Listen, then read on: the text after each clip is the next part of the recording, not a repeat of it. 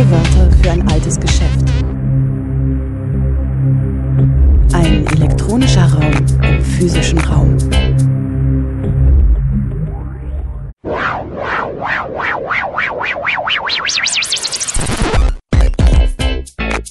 Playback. Willkommen zu O-Ton Playback bei Radio Dreieckland. Heute Umgangsformen mit Racial Profiling und rassistischer Polizeigewalt. Es sprach Markus Textor. Er forscht im Rahmen seiner Doktorarbeit an der Pädagogischen Hochschule Freiburg zum Thema Racial Profiling und Ge Polizeigewalt. Die Veranstaltung fand im Rahmen der Internationalen Wochen gegen Rassismus online am 30. März 2021 statt.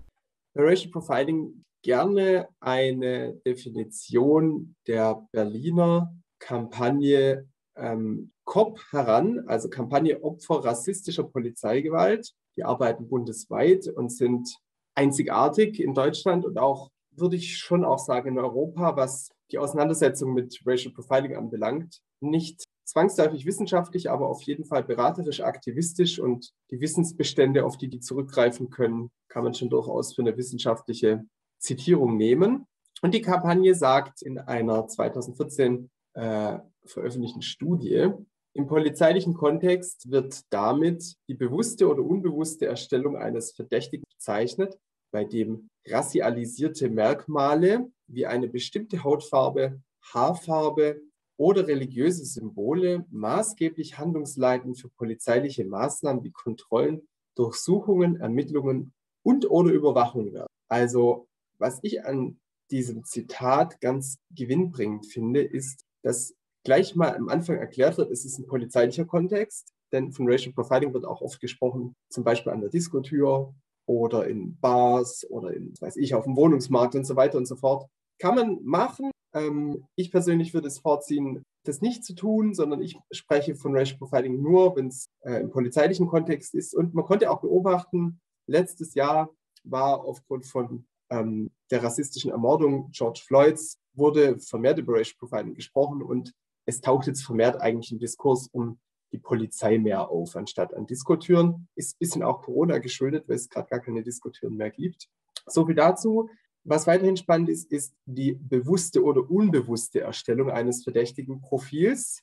Man geht grundlegend davon aus, wenn man einer strukturellen Rassismusdefinition folgt, es kann zwar RassistInnen geben, also böswillig intendierte Rassistinnen, die von Grund auf sagen, sie sind rassistisch, aber grundlegend bewegen wir uns in einer rassistisch strukturierten Gesellschaft. Und da passieren Rassismen oftmals auch unbewusst. Sie passieren oftmals bewusst, aber ebenso auch unbewusst. Also wenn wir Racial Profiling beobachten, was wir zweifelsohne sehr oft beobachten können in Parks und an Bahnhöfen und so weiter, kann es sowohl sein, die Person, die das macht, macht es bewusst, kann aber auch sein, sie macht es unbewusst oder strukturell. Und genau, dass es so weit gefasst ist, ist sehr wichtig an dieser Definition. Und was auch noch wichtig ist, im zweiten Satz steht rassialisierte Merkmale. Rassialisiert ist ein Kunstwort, es geht auf den englischsprachigen, den britischen Rassismustheoretiker Robert Miles zurück. Ähm, das bedeutet die, den Prozess, wie Race, also eine rassistische Diskriminierung, konstruiert wird. Man spricht heute sehr oft von Othering oder auch übersetzt bei Miles heißt es dann Rassenkonstruktionen. Und das ist einfach eine Bezeichnung, die offenlegt, dass es kein Natürliches, äh, dass es sowas wie natürliche Rassen in Anführungszeichen nicht gibt, sondern dass dahinter ein gesellschaftliches System steckt, der Rassismus. Genau, auch noch wichtig ist, dass es sich um Kontrollen, Durchsuchungen und Ermittlungen oder Überwachung handelt. Racial Profiling bleibt oftmals nicht auf der Ebene der Kontrolle. Ähm, ich möchte noch ein weiteres Zitat anführen, diesmal aus den Vereinigten Staaten von David A. Harris, ein ganz profilierter und wirklich ausgewiesener Racial Profiling Forscher, sowas gibt es in Deutschland gar nicht, aber er forscht schon seit 20 Jahren zu Racial Profiling. Und er sagt, I define racial profiling as law enforcement's use of racial, ethnic or religious appearance as one factor among others to decide who to stop, question, search or otherwise investigate. Note that racial, ethnic or religious appearance need not to be the only factor Few, if any, law enforcement or security decisions are based on a single reason.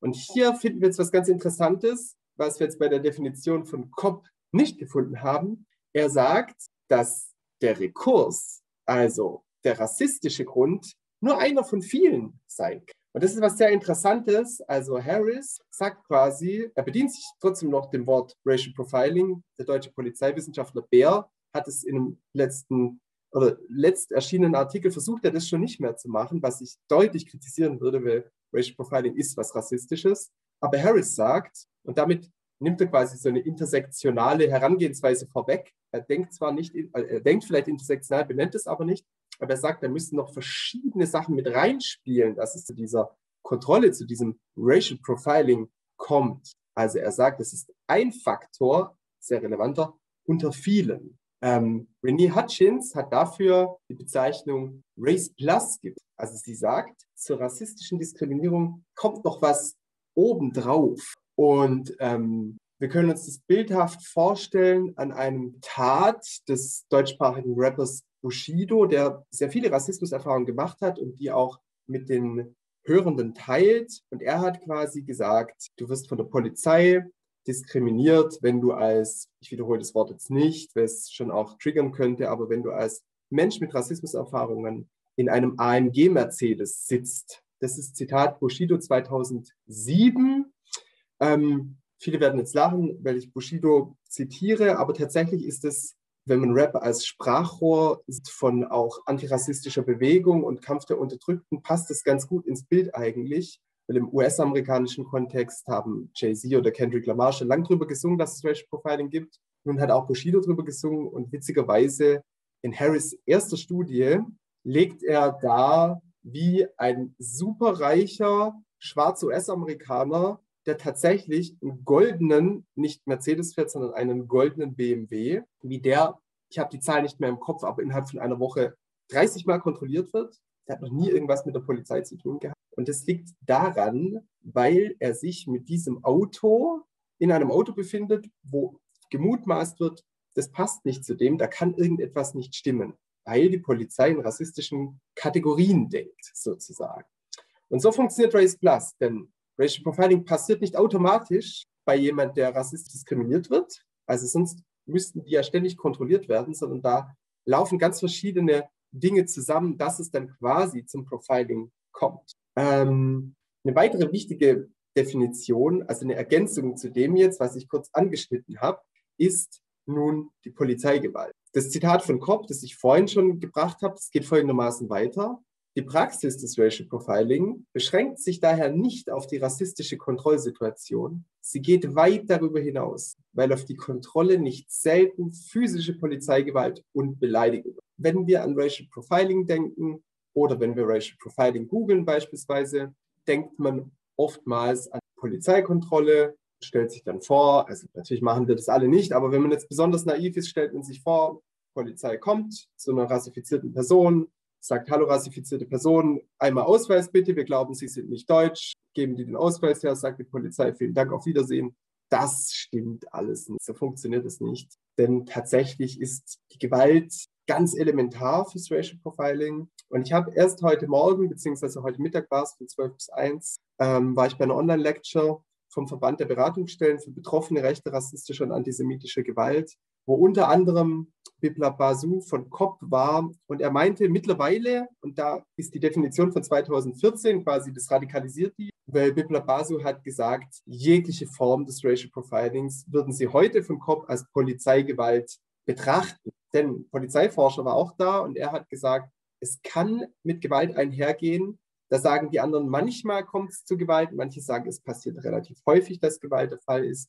Und ich würde auch sagen, dass Gewalt sehr, sehr häufig der Fall ist. Also dass Polizeigewalt, physische Gewalt und Beleidigungen folgen. Ähm, man kann natürlich dieses Folgen noch ergänzen und Vanessa E. Thompson hat diesbezüglich den Begriff der langsamen Gewalt von Racial Profiling geprägt. Ein Begriff, den ich sehr interessant finde, weil sie sagt, also erstens mal sagt sie, es ist sehr gewalttätig, wobei, weshalb sie Gewalt ins Spiel bringt. Und dann sagt sie aber auch, diese Gewalt läuft langsam. Die läuft deshalb langsam ab, weil sich ein sogenannter Rattenschwarz hinter dieser Kontrolle äh, verbirgt. Also nicht nur körperliche und psychische Schäden können angerichtet sein, sondern es kann auch soziale Schäden. Zum Beispiel, dass man ähm, wenn man dann nach Hause kommt zu seiner Familie oder so, die einem nicht glauben, dass das passiert ist. Man kriegt dann noch weiter Ärger, man muss sich um Anwälte kümmern, um Schwerde einreichen und so weiter. Also das sind lang, also ich persönlich würde eher empfehlen, vom, von lang anhand, anhandeln, an, anhaltenden Folgen von Racial Profiling und Polizeigewalt zu sprechen, anstatt von langsam. Ich begriff langsam zwar interessant, aber nicht immer zutreffend, aber er bringt schon zum Ausdruck, dass es nicht bei der Polizeikontrolle als solche bleibt. Jetzt, wo wir schon bei der Gewalt sind, ähm, erfolgt die Definition oder die Diskussion, was Polizeigewalt denn genau ist, weil wir haben ein Problem mit der Polizeigewalt. Polizeigewalt ist erstens mal vollkommen legal, vollkommen normal und es ist im Prinzip von der Gesellschaft so gewünscht. Denn wenn wir kritische Menschen, ich weiß nicht, wie kritisch Sie alle sind, aber ich gehe jetzt mal davon aus, dass viele hier sehr kritisch sind und Sie als kritisch bezeichnen, sowieso polizeikritisch sind, dann sprechen wir von Polizeigewalt immer in einem normativen Kontext und zwar, wenn wir diese kritisieren. Also, wenn wir über Polizeigewalt sprechen, haben wir ein Bild im Kopf. Polizeigewalt ist böse. Das ist, wenn PolizistInnen auf Demonstrierende einprügeln oder im Fall von rassistischer Polizeigewalt halt eben von Racial Profiling und so. Aber das stimmt nur zur Hälfte. Denn es gibt ein sogenanntes Gewaltmonopol. Der Staat hat der Polizei den Auftrag erteilt, Gewalt anzuwenden und die Polizei ist das einzige, die einzige, das einzige Organ in einem Staat, das Gewalt anwenden darf. Also auch andere Behörden dürfen keine Gewalt anwenden. Bundeswehr vielleicht in der Ausnahmeregel, aber das ist höchst umstritten, wenn die irgendwo im Inneren eingesetzt wird. Und die Polizei hat die einzige Aufgabe der Polizei ist auch tatsächlich Gewalt anzuwenden. Also die Polizei hat keinen anderen Zweck. Das sagt nicht nur ich, das ist ähm, Konsens in der Kriminologie, auch in der kritischen Kriminologie. Viele beziehen sich auf Egon Bittner, einen US-amerikanischen Kriminologen, dessen Definition von Polizeigewalt eigentlich immer noch gültig ist. Und er sagt, das einzige Wesen der Polizei besteht aus Gewalt. Also sie hat gar keine andere ähm, die hat gar keinen anderen Auftrag, außer Gewalt anzuwenden. Und das sagt auch der französische äh, Ethnologe und Kriminologe Didier Fasson, der übrigens jetzt in den USA in Princeton lehrt. Der hat eine Studie angefertigt, auf die ich jetzt hier zu sprechen komme und wo er quasi so für den französischen Kontext äh, untersucht hat, was Polizeigewalt ist. Das kann man aber problemlos auf den deutschsprachigen Kontext übertragen, tatsächlich. Er sagt, die Polizei darf nahezu uneingeschränkt Gewalt anwenden, sofern diese, und da bezieht es sich übrigens auch auf Egon Bittners ältere Definition, nicht tödlich verläuft, nicht persönlich, sondern durch das Gemeinwohl begründet ist und nicht dem schlichten Wunsch entspricht, anderen zu schaden oder sich abzureagieren. So, es gibt, ich habe vorhin gesagt, es ist nur die halbe Wahrheit, Polizeigewalt zu kritisieren, denn es gibt da zwei Sichten. Und die eine Sicht ist die vom Staat oder von der Polizei oder von Leuten, die die Polizei wertschätzen ähm, die Gewalt ist vollkommen legitim. Sicht der Polizei. So konnte zum Beispiel Fasson herausfinden, er hat eine Feldstudie gemacht und er hat äh, eine Polizistin interviewt oder auch beobachtet. Das ist wirklich eine tolle Studie, kann ich sehr empfehlen. Die gibt es leider noch nicht auf Deutsch, aber äh, eine englischsprachige Ausgabe ist erhältlich, heißt Enforcing Order. Ist, glaube ich, 2015 oder 2013 entschieden, äh, erschienen. Und er sagt, Zitat geht folgendermaßen, das schockiert die Leute obwohl es sich eigentlich bloß um Vorsichtsmaßnahmen handelt. Denn wenn eine Anordnung nicht befolgt wird, weiß man nicht auf Anhieb, ob man es mit einem gefährlichen Übeltäter zu tun hat oder lediglich mit einem Fahrer, der keinen Führerschein hat. Er sagt, die Polizistinnen befinden sich ständig in einem Ausnahmezug. Und was für die einen als sehr starke Übertretung der Gewalt gehandhabt wird, wie zum Beispiel Würgegriffe, Faustschläge, Handschellen, Knie auf dem Kopf, auf dem Boden. Übrigens, wir kennen das ja von George Floyd, das ist eine ganz gängige Methode tatsächlich. Ähm, die ist zwar sicherlich rechtswidrig, kommen wir gleich darauf zu sprechen, aber für die Polizei ist es manchmal, denken die, das ist okay so. Das muss sein, wenn man ja nicht weiß, was passiert. Hat der Mensch ein Messer dabei? Hat der vielleicht eine Pistole dabei und so weiter? Und deswegen wenden die diese Gewalt an. Und aus denen Sicht ist vollkommen legitim. Wir kommen nun zur anderen Sichtweise. Die andere Sichtweise ist die der Nicht-Polizei oder der PolizeikritikerInnen, die ich auch einnehme, die Sie wahrscheinlich auch einnehmen. Und die bezeichnet diese Polizeigewalt, über die wir gerade gesprochen haben, als vollkommen illegitim, überzogen, brutal und so weiter. Also denken wir beispielsweise an den Tod von George Floyd, denken wir an Demonstrationen, wo die Polizei reinprügelt, denken wir an rassistische Polizeikontrollen, wo Sie sehen, Jugendliche liegen auf dem Boden, was auch immer. Wenn wir mit einem kritischen Auge draufblicken, verurteilen wir diese Polizeigewalt. Wobei die Polizei vielleicht sagt, es war notwendig, in den Demonstrationszug reinzuschlagen, war vollkommen notwendig, diesen Mann zu Boden zu. Wir kritisieren das. Das ist die andere Sichtweise. Und Fasson sagt, was für die einen als angemessener Einsatz von Staatsgewalt gilt, betrachten die anderen als Gewaltmissbrauch. Und wir können uns an der Stelle fragen, wo ist also die Grenze der Polizeigewalt? Denn scheinbar ist es ja gar nicht so eindeutig. Denn Gewalt, Polizeigewalt ist legitim. Kurzer Reminder, andere Form der Gewalt ist nicht legitim. Also niemand darf jemand anderem die Faust ins Gesicht schlagen. Das ist ein Straftatbestand. Das dürfen auch Eltern ihren Kindern nicht, das dürfen auch Freunde nicht, das darf auch darf nicht passieren, weil Gewalt nur die Polizei anwendet.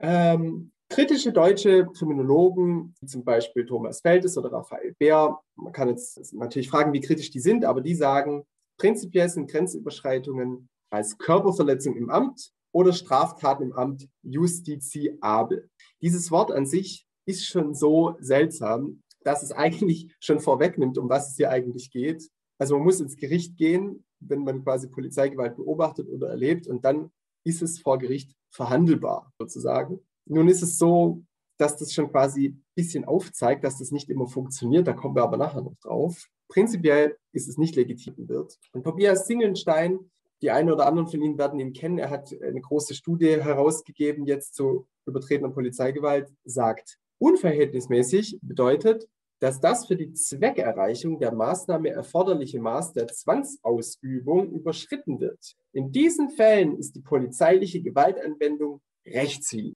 Also, ich bin ja selber jetzt weder Polizist noch Kriminologe, aber könnte mir jetzt vorstellen, wenn jetzt zum Beispiel jemand stundenlang auf den Boden gedrückt wird oder sagen wir mal stundenlang ist vielleicht ein bisschen übertrieben, aber minutenlang könnte das vielleicht den Zweck überschreiten, meines Erachtens nach. Aber wie gesagt, es ist justiziabel und nicht meines Erachtens. Aber ich denke, wir haben jetzt eine grobe Idee, was bedeutet, wann diese Polizeigewalt überschritten wird.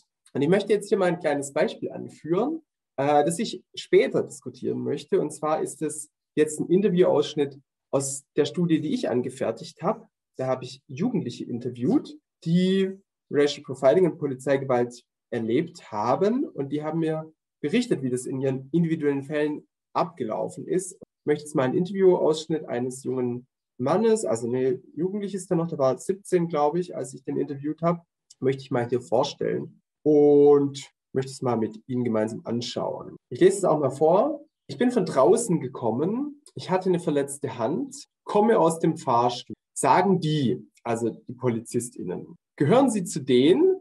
Ich sag, ja, drei Leute zu mir gekommen, haben mich an die Wand gedrückt. Ich sag, ey Leute, ihr seht, ich habe eine verletzte Hand. Ich habe sie weggedrückt, weil es so wehgetan hat.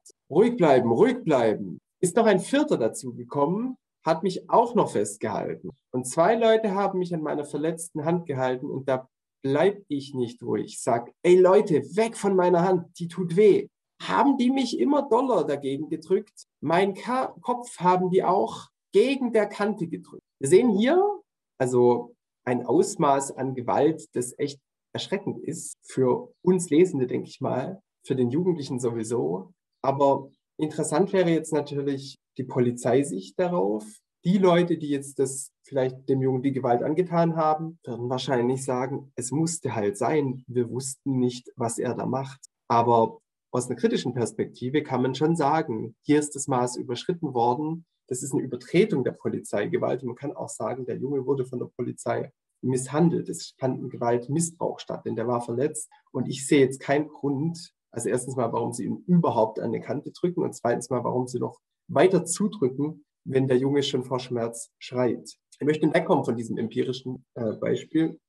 Ich werde wohl später noch darauf zurückkommen, wenn es um meine eigene Studie geht, aber es war jetzt sozusagen ein Teaser. Wir haben es nämlich mit einem Problem zu tun, was die Polizei anbelangt. Und ähm, das Problem heißt Cop Culture oder Chorgeist. Ähm, nur der erste Begriff wurde von Raphael Bär eingeführt. Den zweiten äh, kritisiert er sehr stark, weil der ihm zu militarisch ist. Und man muss auch sagen, ich meine, er hat den Begriff Chorgeist, äh, Cop Culture eingeführt im deutschsprachigen und deswegen mag er den anderen Begriff wahrscheinlich nicht so. Er sagt, er kann diese Strukturen, was im internationalen Kontext unter Chorgeist verstanden wird, bei der deutschsprachigen Polizei nicht finden. Wie dem auch sei, ich finde, man kann den Begriff trotzdem verwenden. Mal ganz kurz, ich habe jetzt eine Zusammenfassung, was beide Begriffe so ein bisschen ausmacht. Also die Polizei, die hält in jedem Fall zusammen, um ihre Organisation auch bei groben Übertretungen nach außen hin zu verteidigen. Also da ist sich die Polizeiforschung mittlerweile sicher, dass das so ist. Also die Polizei ist ein geschlossenes System, die funktioniert und die funktioniert auch unabhängig von allem anderen. Das ist eine Kultur und die Polizei, komme was wolle, die muss zusammenhalten. Das ist nicht so wie in der Politik, dass wenn jemand äh, Mist baut, dass die dann zurücktreten oder wie letzte Woche, dass Merkel sich entschuldigt hat für einen Fehler oder man weiß nicht, was, wie das jetzt ein Fehler war oder nicht. Aber auf jeden Fall, sowas gibt es bei der Polizei in der Regel nicht, denn die halten zusammen. Weil, und das ist ganz wichtig, das Bild des Freund und Helfers muss aufrechterhalten werden. Wer spricht nicht davon, dass die Polizei in jedem Fall nur Gewalt anwendet und dass ihr einziger Auftrag ist, Gewalt anzuwenden, das weiß der wahrscheinlich. Aber er sagt, die Polizei hat auch ein Leitbild. Und das Leitbild, das einige von Ihnen wahrscheinlich kennen werden, es kennen in der Regel weiße, in vielerlei Hinsicht privilegierte Leute, dass die Polizei, ähnlich wie die Feuerwehr oder die Leute, die im Krankenwagen sitzen, Ärzte und so weiter, gehören zu den Guten und vor allem für die Polizei gilt der Slogan Dein Freund und Helfer. Und ähm, das ist halt eben leider nicht so, wie wir gesehen haben. Hier gibt es eine Diskrepanz. Und Bär sagt, um diese Diskrepanz aushalten zu können, entsteht Cop Culture, die das Leitbild quasi weiterhin verteidigt, obwohl es gar nicht mehr da ist. Und dazu gehört eben, dass die Polizei zusammenhalten muss und dass die ihre Verfehlungen niemals nach außen tragen dürfen. Deswegen sind, das ist Ihnen vielleicht schon mal aufgefallen, wenn irgendwo was berichtet wird von Polizei und Rassismus und so weiter, passiert es anonym. Äh, es gibt so einen kritischen Polizeigewerkschaftler, äh, ich weiß gerade nicht, wie er heißt, ich habe mich schon länger nicht mehr mit ihm beschäftigt, aber auf jeden Fall, der kriegt unzählige Bedrohungen von anderen Polizistinnen, weil er sich so kritisch gegenüber der Polizei äußert und sozusagen als Nest beschmutzelt. Also er zerstört den Burgfrieden. Der Burgfrieden ist quasi das Bild Freund und Helfer. Er spricht von einem Code of Silence, das finde ich einen sehr interessanten, denn er sagt, wenn Polizeigewalt stattfindet, ähm, also übertretene Polizeigewalt, dann gibt sich die Polizei dem Code of Silence hin und spricht einfach nicht, vertuscht quasi, was passiert ist. Wenn jetzt zum Beispiel die Polizei bei den Jugendlichen, äh, das ich gerade vorgestellt habe, die Szene, dann würden die vielleicht sagen, der hat uns bedroht oder was weiß ich, es musste sein oder sie sagen einfach nichts. Und dieses Nichtsagen bringt Bär ganz äh, springend auf den Punkt und zwar, dass es auch vor Gericht passiert und er zieht da ähm, den Fall Uri Jallo heran, wo das Schweigen der Polizei wirklich die ganze Verhandlung so sehr gestört hat, dass der Fall nie richtig aufgeklärt werden konnte oder nie vor Gericht. Also man ist sich zwar heutzutage sicher, es hat ein englisches Gutachten ergeben, dass sich dieser Mann nicht selber angezündet hat. Viele von Ihnen wissen das wahrscheinlich. Aber die Polizei hat alles getan, um diese Aufklärung zu verhindern, indem sie nichts gesagt hat, indem sie den Code of Silence eingehalten hat. Was man noch dazu sagen muss, um nochmal auf diese Justiziabilität zurückzukommen, Betroffene haben oft eine geringe Beschwerdemacht, weil sie gegen diese polizeiliche Übermacht gar nicht klarkommen, äh, gar nicht äh, antreten können, weil die in der Überzahl sind meistens. Also zum Beispiel in dem Fall von Hussein, was ich gerade vorgelesen habe, der Jugendliche, dem stehen natürlich vier Polizistinnen gegenüber. Wenn die alle vor Gericht aussagen, er war aggressiv, er war hochaggressiv, er hat uns angeschrieben, dann ist da ein ganz klares Ungleichgewicht. So viel dazu ähm, zur Begriffsklärung Racial Profiling und Polizeigewalt. Also ich möchte noch mal kurz zusammenfassen, weil ich es wirklich sehr relevant finde. Racial Profiling ist eine sehr komplexe Sache.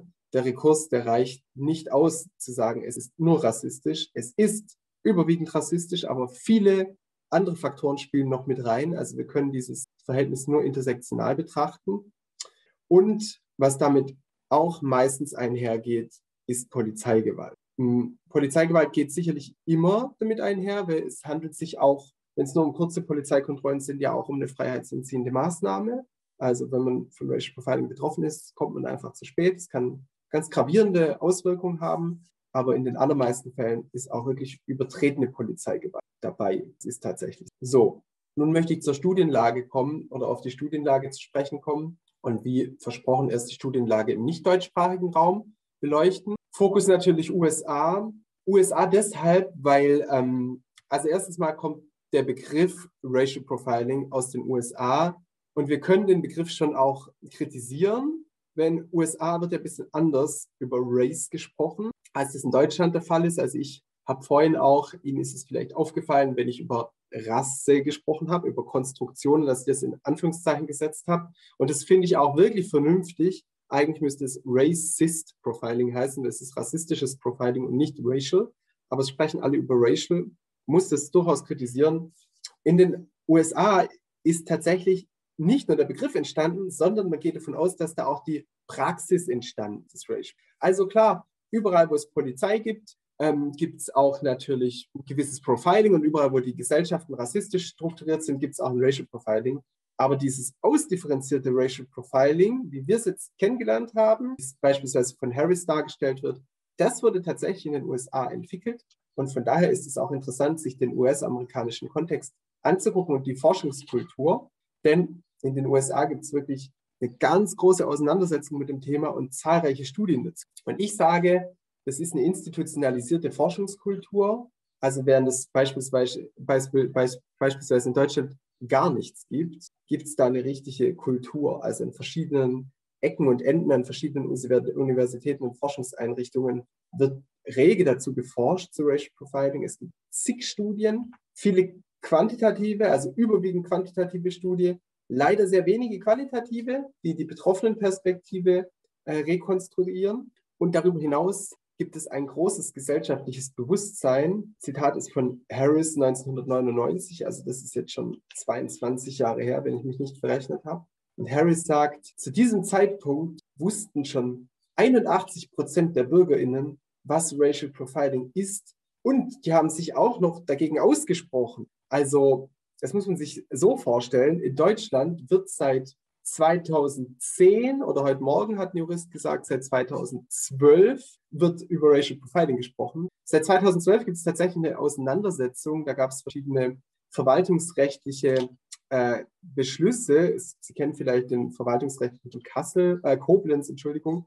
Aber meines Erachtens, einen Diskurs gab es schon ab 2010, aber davor wirklich sehr vereinzelt, wenn überhaupt. Und es ist schon bemerkenswert, dass in den USA schon 1999 gebrochen worden ist. Ich bin mir sicher, wenn man heute noch mal fragen würde in Deutschland, heute wüssten wahrscheinlich auch mehrere Leute, was das genau ist. Sie würden sich auch gegen diese Polizeipraxis aussprechen, aber wir haben 2021. Und was man auch sagen musste, was ich immer sehr tragisch finde, dass erst ein tödlicher Fall, also erst musste quasi jemand sterben, dass so viel darüber geredet wird, ist einfach nur traurig. Ähm, wie gesagt, es gibt zahlreiche Studien in den USA.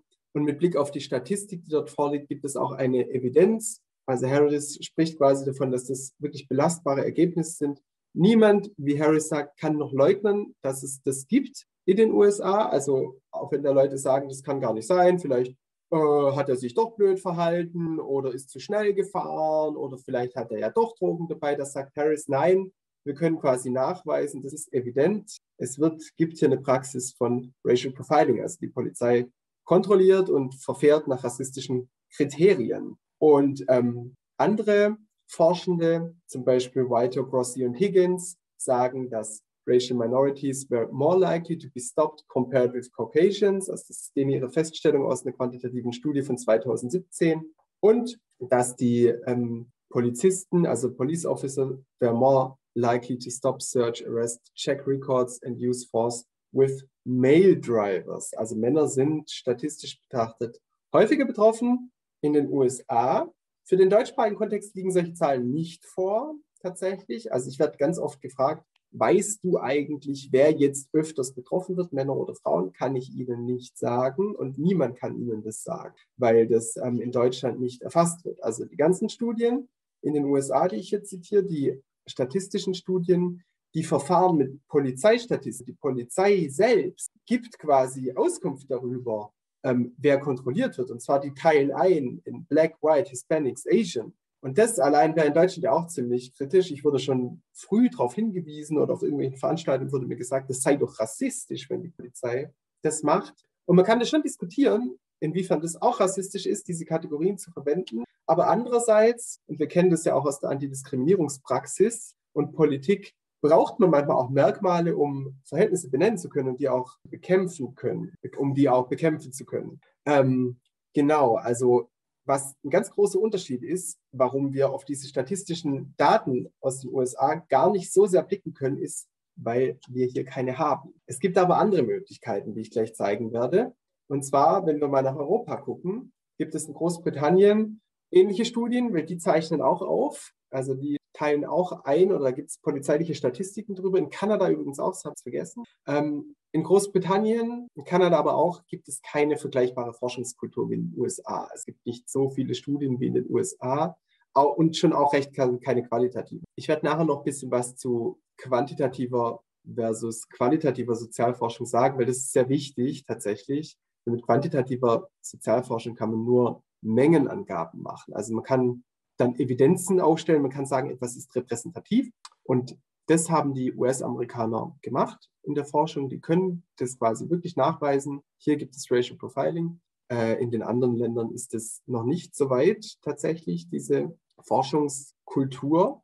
Eine sehr interessante Studie ist aber in Frankreich erschienen. Und zwar, das ist auch eine quantitative Studie, die Beobachtung an Bahnhöfen durchgeführt. Und ähm, die haben sich quasi auch, weil in Frankreich gibt es auch keine offizielle Polizeistatistik, und die haben sich quasi an vier Bahnhöfe in Paris gestellt und haben selber Kategorien aufgemacht. Also die haben quasi auch schwarz und weiß gemacht. Und dann haben sie noch andere Kategorien gemacht. Ich glaube, das hieß dann Arabik oder so. Also Leute aus dem, ähm, aus dem nordafrikanischen Raum und haben das dann noch ausgeweitet auf Mittel, mittelasiatisch oder so. Ich weiß nicht mehr genau, wie das war. Haben durchgezählt quasi. Sie haben beobachtet, sie haben quasi selber Profiling gemacht und sind dann zum Schluss gekommen, können Sie sich wahrscheinlich vorstellen, dass es auch da eine Überrepräsentanz gibt von Nicht-Weißen. Auch in Spanien ist tatsächlich eine repräsentative Studie erschienen, äh, die auch zu ähnlichen Ergebnissen kommt. Und ein spezieller Fokus liegt hier auf der Überrepräsentation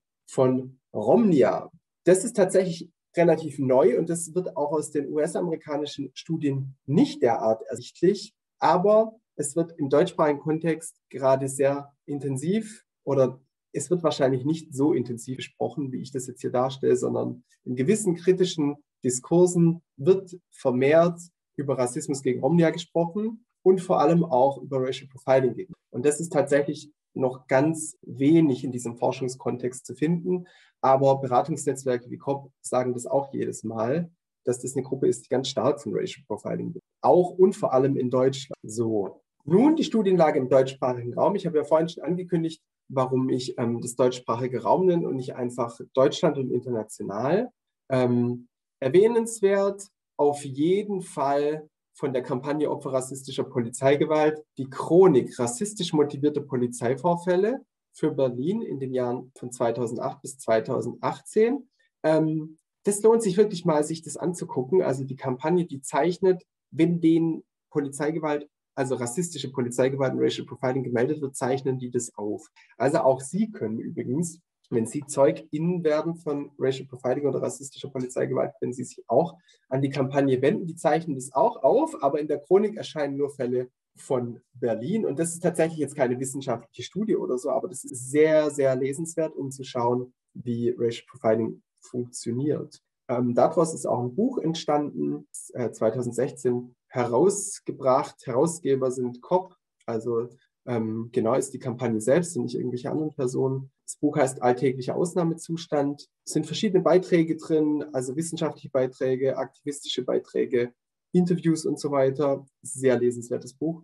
Und nun kommen wir eben zu der einzigen empirischen Studie im deutschsprachigen Raum, und zwar die Allianz gegen Racial Profiling hat in der Schweiz eine Studie angefertigt, die ist 2017 erschienen und sie hat eben ähm, qualitativ geforscht. Also ich beziehe mich in meiner eigenen Forschung auch sehr stark auf diese Studie. Ähm, und man kann die Ergebnisse online sich angucken. Wenn man ähm, das eingibt, Rosa-Luxemburg-Stiftung hat die finanziert, findet man sofort eine sehr lesenswerte Studie. Daraus ist auch ein Buch entstanden, ähm, genau von Wabeile, äh, Dankwa, Natschib, Putschert, Schillinger und andere. Es sind verschiedene Beiträge, also Leute, die im Forschungskontext aktiv waren und die haben 2019 ein Buch geschrieben, das ebenfalls auch wieder so an der Schnittstelle zu Wissenschaft und Kunst tatsächlich ist. Also da ist auch viel Poesie mit drin und Theaterdokumentation. Aber es sind auch viele interessante Interviews drin, also auch ein Buch, das ich sehr empfehlen kann. Und das ist tatsächlich alles, was man zum deutschsprachigen Raum sagen kann. Also, um es nochmal zusammenzufassen, es gibt genau eine einzige Studie, und die ist eben in der Schweiz so. Nun würde ich meine eigene Studie mal kurz vorstellen und würde da erst auf das prinzipielle Vorgehen eingehen, dann die Ergebnisse, die vorläufigen skizzieren oder zeigen und dann schauen, wie sich diese Studie einordnen lässt. Also erstens mal bewegt sich diese Studie in der qualitativ rekonstruktiven Sozialforschung. Das habe ich ja vorhin schon kurz angeschnitten. Also ich kann dann nicht wie Harris oder irgendwelche anderen Statistiker sagen, meine äh, Forschungsergebnisse sind irgendwie evident oder, repräsent oder repräsentativ oder objektiv oder sowas. Das funktioniert nicht, sondern mit qualitativ rekonstruktiver Sozialforschung zeichnet man quasi subjektive Erfahrungen nach und schließt anhand derer auf gesellschaftliche Verhältnisse und kann damit quasi die Gesellschaft oder gesellschaftliche Verhältnisse induktiv erklären, quasi vom Einzelfall auf die Allgemeinheit schließen. Die quantitative Sozialforschung ist genau andersrum. Die zählt quasi und schließt dann auf Einzelfälle. Also da kann man natürlich, wenn man jetzt Racial Profiling nimmt und sagt, in Amerika sind überwiegend Männer betroffen, könnte man das quasi überprüfen. Sind wirklich überwiegend Männer betroffen und dann hätte man das überprüft und könnte eine evidente Aussage machen. Das passiert bei mir alles nicht. Also ich habe, ähm, kann, wenn ich gefragt werde, was ist schlimmer, kann ich immer sagen, dazu kann ich keine genaue Aussage machen. In meinem Forschungssample oder in meiner Studie kommen sowohl junge Männer, Jugendliche als auch weibliche Jugendliche, junge Frauen zu Wort und die machen beide Erfahrungen mit Racial Profiling. Ich mache keine Erbsenzählerei, darum kann ich auch nicht sagen, wer mehr oder weniger macht. Ich finde das auch ein bisschen vermessen tatsächlich. Manchmal würde es dem deutschsprachigen Kontext auch gut tun. Es gäbe eine repräsentative Studie. Also ich will auf gar keinen Fall die quantitative Forschung hier schlecht reden. Es wäre wirklich toll, würde es mal so eine Studie geben, wie die in den USA. Da sind wir weit davon entfernt. So, nee, Moment, so weit sind wir auch nicht davon entfernt. Es wird immerhin darüber gesprochen. Es wird abgelehnt tatsächlich größtenteils, es soll ja so eine Studie kommen, aber ich glaube, das wird jetzt nicht so eine Studie wie die, äh, wie das die US-amerikanischen Studien, die ich Ihnen vorhin gezeigt habe. So wird die, glaube ich, nicht sein. Die wird schon nochmal anders sein. Aber es ist, gibt schon heftige Abwehrreaktionen da, empirisch und vor allen Dingen quantitativ zu forschen. Wie gesagt, ich habe qualitativ geforscht. Ich habe ähm, zwei Datenerhebungen gemacht, also beziehungsweise ich habe mehrere Datenerhebungen gemacht, aber die zwei Arten der Datenerhebung, einmal eine Gruppendiskussion da haben verschiedene Jugendliche miteinander diskutiert und haben mir so quasi ihre kollektiven Erfahrungen mit Racial Profiling, haben die quasi dargestellt. Und dann habe ich noch biografisch-narrative Interviews geführt, um quasi noch einen vertieften Zugang zu diesen Erfahrungen bekommen und die auch in den Biografien der jungen Menschen einzubetten. Denn ich gehe grundlegend schon davon aus, dass Jugendliche ganz besonders von Racial Profiling betroffen sind das ist übrigens eine ganz große Leerstelle im Forschungsdiskurs, auch im US-amerikanischen. Da gibt es kaum Forschungen zu Jugendlichen und Racial Profiling. Man weiß aber, also man kann einen anderen Zugang gewinnen, dass Jugendliche ganz besonders betroffen sind davon, weil psychologische Studien haben dargelegt, dass ähm, die